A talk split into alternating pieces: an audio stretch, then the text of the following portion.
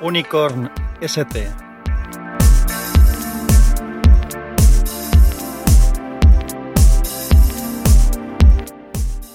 Capítulo 11. El iPhone y yo.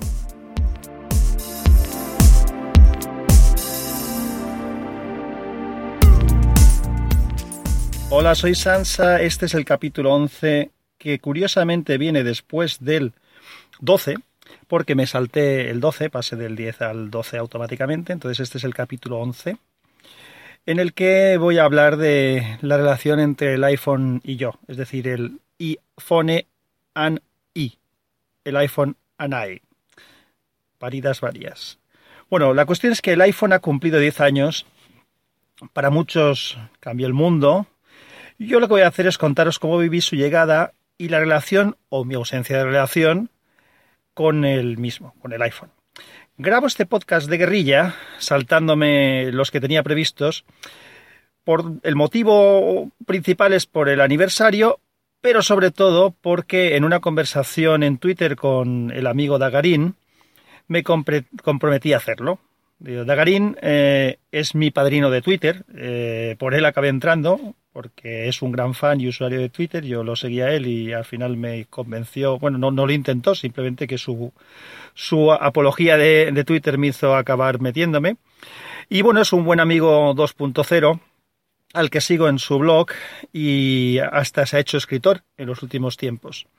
Lo podéis encontrar en dagarin.com y en Twitter en arroba dagarin. Pero vamos con el tema del iPhone. Como todas las historias, hay que empezar algo más atrás. A ver, yo uso dispositivos electrónicos móviles desde hace tiempo. La historia completa de todos estos dispositivos que he usado la tengo pendiente y es uno de los temas de los que tengo claro que quiero hablar desde que empezó este podcast. Pero vamos con el resumen que necesito para ponernos en situación. Eh, hace muchos años, como decía, tenía una empresa y manejaba mucho papel de arriba para abajo. Así que hice varios programas en mi calculadora programable HP 48GX, de la que también debería hablar porque es una maravilla de equipo que aún tengo, para usarla de agenda, tener allí las tarifas de precios, llevar y apuntar notas para poder eh, acceder a las mismas y, verlas posteriormente.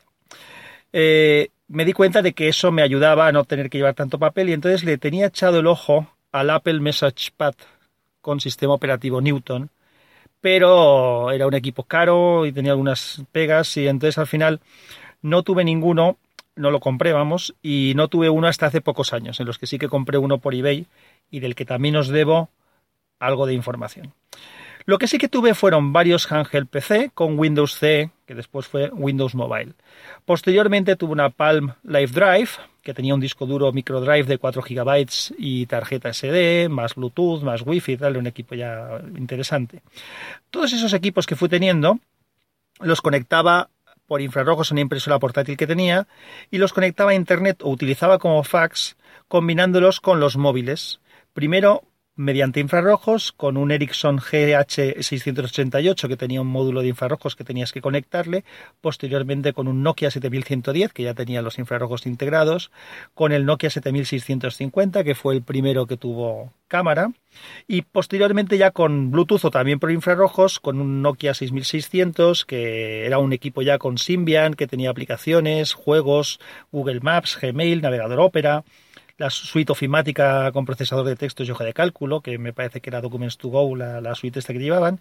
Bueno, luego posteriormente me ofrecieron un BlackBerry en el trabajo que rechacé a favor de un HTC TITN con Windows Mobile y teclado deslizante, que era un equipo que tenía cámara, también con un modo macro manual, o sea, tenía una pestañita que la ponías en modo macro, llevaba Bluetooth, Wi-Fi, lector de tarjetas microSD, el teclado que he comentado deslizante, cámara frontal para videoconferencia, lápiz porque la pantalla era resistiva y me hizo un gran servicio, todavía lo tengo y lo tengo ahí en el cajoncito, de vez en cuando lo saco y este eh, es el teléfono que comenté en el capítulo 1 de Unicorn que no tenía mini jack, ¿vale? Sí, por ponernos en situación. Yo ya he comentado muchas veces que tengo la costumbre de ir apuntando todo aquello que creo que es mejorable en los equipos que pruebo. Y tras esos años y tantos equipos había cosas que quería que tuvieran y que no tenían o quería que fueran de manera diferente. La primera era más memoria. Esto llegó con el Palm Drive. De hecho, desde el último handheld PC que tuve, porque lo primero que compré fueron handheld PCs, es decir, mini ordenadores de bolsillo con teclado, bueno, era como un portátil, pero súper pequeñito. Eh, el último que tuve, que fue el HP Jornada 480, el momento en que me empezó a fallar, que tuvo algún problema, mm, lo paralicé y no compré ninguno hasta que salió el Palm Life Drive precisamente por esos 4 gigas, porque me parecía que era importante el disponer de más memoria.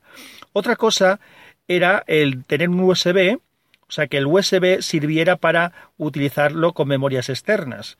Eso no llegó hasta que se inventó el OTG, el On the Go, el protocolo OTG, y de hecho no todos los equipos de hoy en día lo tienen. Desde luego los iPhones no lo tienen, algunos equipos con Android sí, otros no. Otra cosa que para mí era importante era, atención, un interface escalado en tamaño para poder usar cómodamente con los dedos. Y un navegador que no destrozara las webs, es decir, que mantuviera la web en formato original. Esto que estoy diciendo, lo de poder manejar con los dedos y tal, era algo que casi, solo casi, se conseguía con el Palm. Y con el navegador Opera, no en el móvil 6000, el Nokia 6600 que he dicho antes, sino en el Palm, también se conseguía en parte, pero nada que ver con lo que vamos a hablar ahora. Entonces Apple presentó el iPhone. Estamos en esa época. Yo tenía el HTC TITN, Apple presenta el iPhone.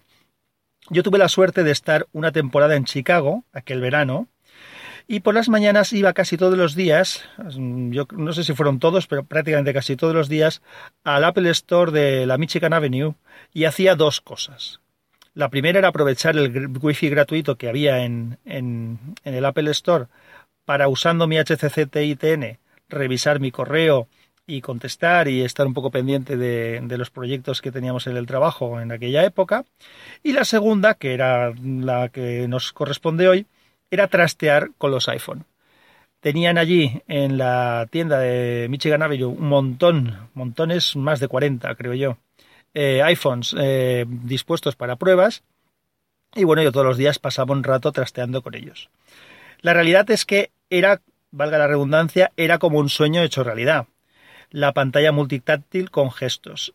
El interface diseñado como yo había pensado para poder usar con las manos de manera cómoda. Esa inercia de los desplazamientos que daba una sensación de interacción increíble. Esto es algo que tardó en llegar a otros sistemas y que ahora vemos como normal, lo de, lo de la inercia de los movimientos cuando desplazas. Pero no lo era. De hecho, si cogemos ahora un equipo antiguo, como yo tengo varios, eh, eso lo, lo hago de vez en cuando, sorprende que no se tengan estos desplazamientos y las transiciones entre una aplicación y otra, entre un menú que se abre y otro. Todo eso, cuando no se tiene, da la sensación de algo muy rudo. Por tanto, me encantó el iPhone. Pero tenía algunos pecados. No tenía posibilidad de copiar-pegar. No tenía aplicaciones. Eso me pareció lo peor con diferencia, que no pudieras cargar aplicaciones ni tuviera ningún sitio de donde cargarlas. Esto era algo que a mí me gustaba mucho, tanto del Palm como de Windows Mobile. Insisto, no, no tenía.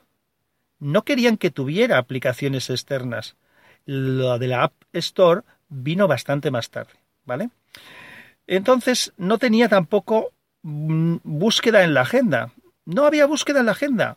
Solo te valía, valía, tenías que ir deslizándote por las letras, por el menú de la agenda, por todos los contactos que había allí, hasta que encontrabas el que tú querías. Bueno, sí que podías moverte un poco por las letras, pero era un uso como una agenda de papel prácticamente. Aunque yo descubrí un truco para que consistía en ir a abrir un mensaje o un correo electrónico, empezar a escribir el nombre, entonces consultaba la, la agenda, te lo localizaba en la agenda, entonces tú de ahí le dabas al nombre, podías entrar en los detalles del contacto y desde los detalles del contacto ya te dejaba otra vez o mandar un correo, con lo cual ya te lo podías haber ahorrado, o llamar por teléfono a alguien. Entonces era la manera que encontraba yo más cómoda de, buscar a alguien. Esto que estoy diciendo no es que tuviera yo el iPhone, ¿eh? esto eran las pruebas que hice, pero es que pasé bastantes horas toqueteando los iPhones. El reproductor de música y el carrete de fotos eran alucinantes también. En aquella época eso era flipante. Y sobre todo el navegador funcionaba excelentemente bien no deformaba las páginas y además podías hacer zoom de una manera muy natural, haciendo con, los dedos, desplazarte de forma natural por la página web. Impresionante. Esto era realmente muy interesante.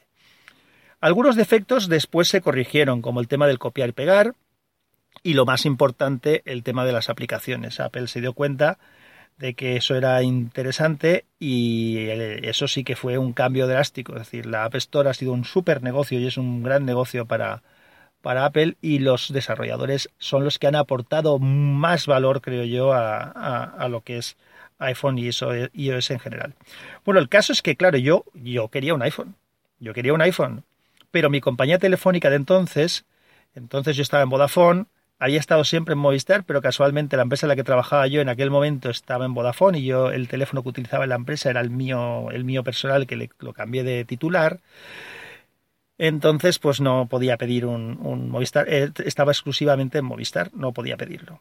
Y entonces el, el precio libre era indecente. Mi mujer, de todas maneras, como sabe que me gustaban estas cosas, estuvo a punto de regalarme uno y estuvo haciendo trámites para ver si traía uno de Bélgica pero algún día en una conversación se dio cuenta de que, de que para mí gastar 600 y pico euros o 600 euros en un teléfono me parecía demasiado y lo que acabé haciendo es pedir a Vodafone una BlackBerry Storm de la que ya os hablaré. Años más tarde, en el 2015, es decir, no hace tanto, hace dos años, me dieron un iPhone 6 en la empresa en la que trabajaba. Pero yo ya había empezado un camino con Android desde el primer Nexus One que tuve al actual Note 3, que era el que tenía yo desde 2015, tengo el Note 3. Y el iPhone me aportaba y aporta ahora mismo menos mm, que lo que me quita. Aún así, hay cosas que me gustan mucho de iOS, como la cámara, o sea, la cámara funciona muy bien, los iPhone, el carrete, ya he dicho antes, que lo fluidas que se ven las fotos cuando, cuando entras en el carrete del iPhone o en cualquier dispositivo iOS eso no lo he visto yo aún en Android. En Android siempre hay un lag en el que las fotos empiezan a aparecer.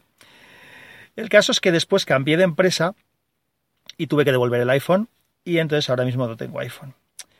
De hecho, ahora mismo hay poquísimas posibilidades de que un iPhone se convierta en mi teléfono, salvo si me lo dan en la empresa, cosa que dudo porque en la empresa en la que estoy actualmente no trabajan con, con iOS.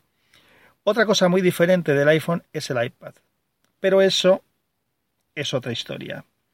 Así que chicos, nos vemos en el próximo capítulo. Esto ha sido todo lo que tenía que comentar del iPhone hoy. Podría decir más cosas, pero creo que con esto es suficiente. Nos vemos pronto. Un abrazo a todos. Chao.